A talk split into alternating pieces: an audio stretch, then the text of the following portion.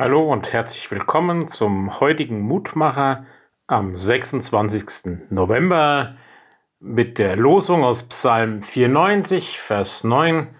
Der das Ohr gepflanzt hat, sollte der nicht hören? Der das Auge gemacht hat, sollte der nicht sehen? Manchmal ist es schon eigenartig.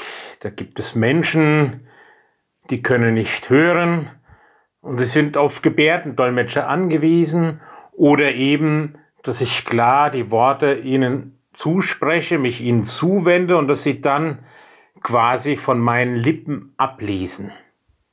Gehörlose Menschen hören quasi mit den Augen.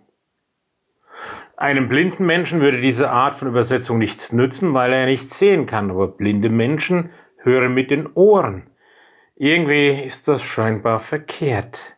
Aber ist das nicht oft auch in unserem Leben so? Wenn Dinge geschehen, die wir nicht einordnen können, dann fragen wir uns sehr schnell, ob Gott unsere Gebete, unsere Rufe nicht hört oder ob er unsere momentane Situation nicht sieht. Der Psalmist in unserer Losung sagt, der das Ohr gepflanzt hat, sollte der nicht hören, der das Auge gemacht hat, sollte der nicht sehen.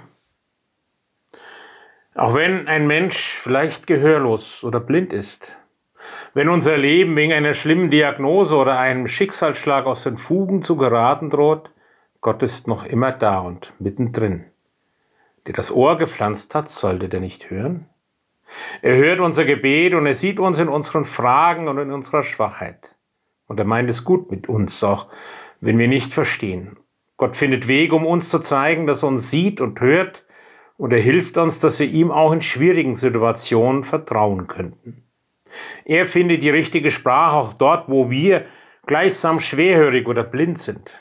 Deshalb spricht er uns heute diesen Vers ganz persönlich zu. Soll uns das nicht ermutigen?